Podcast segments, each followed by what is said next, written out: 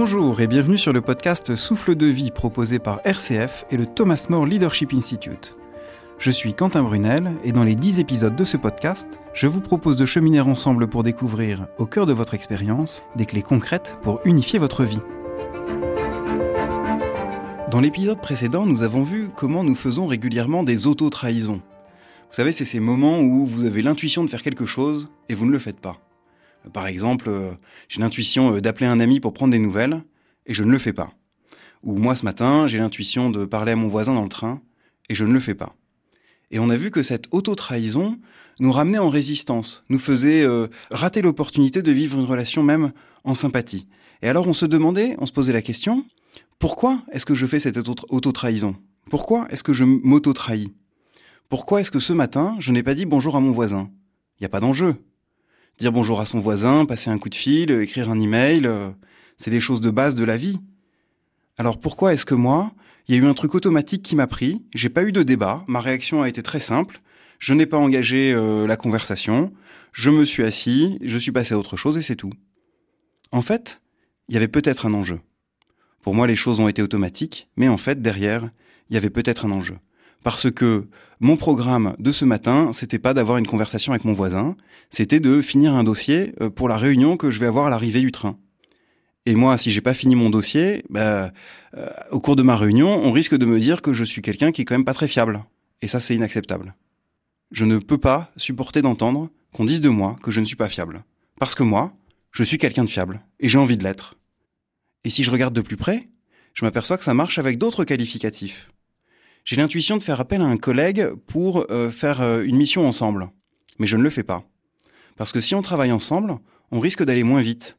Et si on va moins vite, on risque de dire de moi que je suis pas efficace. Et ça, c'est insupportable. Parce que moi, je suis quelqu'un d'efficace, et je veux l'être, et j'ai envie de l'être. Ou bien, j'ai l'intuition de donner mon avis au cours d'une réunion. Et je ne le fais pas. Je ne le fais pas parce que je risque d'être contredit, et je risque de ne pas pouvoir défendre ma position. Et là, on risque de dire de moi que j'ai pas de caractère et que je suis faible. Et ça, c'est aussi insupportable pour moi parce que moi, je suis quelqu'un qui a du caractère. Voilà, je suis quelqu'un qui est courageux et euh, je vais pas me laisser faire comme ça. Donc, je préfère me taire plutôt que d'affronter. Et ce ne sont que des exemples. Qu'est-ce que ça dit de moi? J'ai envie d'être fiable. J'ai envie d'être efficace. J'ai envie d'être quelqu'un qui impose sa volonté. En fait, ça dessine un portrait de moi. C'est euh, moi quand je serai parfait, selon moi. C'est génial. Chaque rencontre va être l'opportunité de m'améliorer, d'être parfait selon l'image que je me fais de moi-même. Incroyable, et ça va devenir le but de ma vie.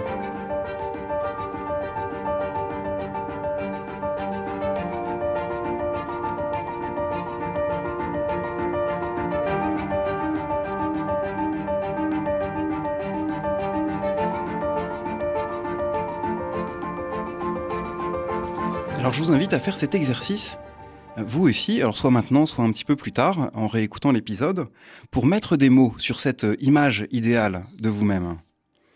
Partez d'une auto-trahison et demandez-vous quel risque vous prenez à suivre votre intuition. Par exemple, pour moi, quel risque est-ce que je prends en donnant mon avis au cours de cette réunion? Je prends le risque d'être contredit et de ne pas savoir me défendre. Et alors demandez-vous quel est le pire adjectif que l'on puisse utiliser pour me qualifier à ce moment-là? Bah, pour moi à ce moment-là, je suis quelqu'un qu'on peut qualifier de faible. Et ça, c'est insupportable. Et on peut se demander, mais alors, pourquoi est-ce que c'est insupportable? Bah, C'est insupportable parce que j'ai envie qu'on dise de moi que j'ai du caractère et que je sais me défendre. Et voilà un élément de mon moi idéal, j'ai du caractère et je sais me défendre. Et en reprenant trois ou quatre auto-trahisons, vous pourrez commencer à dessiner votre portrait du moi idéalisé, de moi quand je serai parfait, selon moi.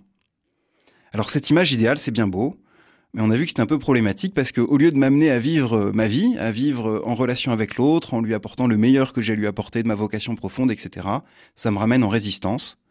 Et en résistance, je me mets à utiliser l'autre, à m'en protéger. Ça fait que la relation n'est pas fluide et que j'ai l'impression de vivre à côté de mes pompes. Voilà. Et honnêtement, on voit que ça rend pas heureux. Euh, moi, je mène ma petite guerre pour euh, essayer euh, d'être parfait selon moi. je suis sincère, je suis de bonne foi, je veux pas le mal, mais ça marche pas. Les relations sont pas fluides, je me sens pas à ma place. Et je vis selon des peurs qui me guident en fait. Je suis guidé par les peurs. Alors comment est-ce que je peux sortir de ce cercle vicieux?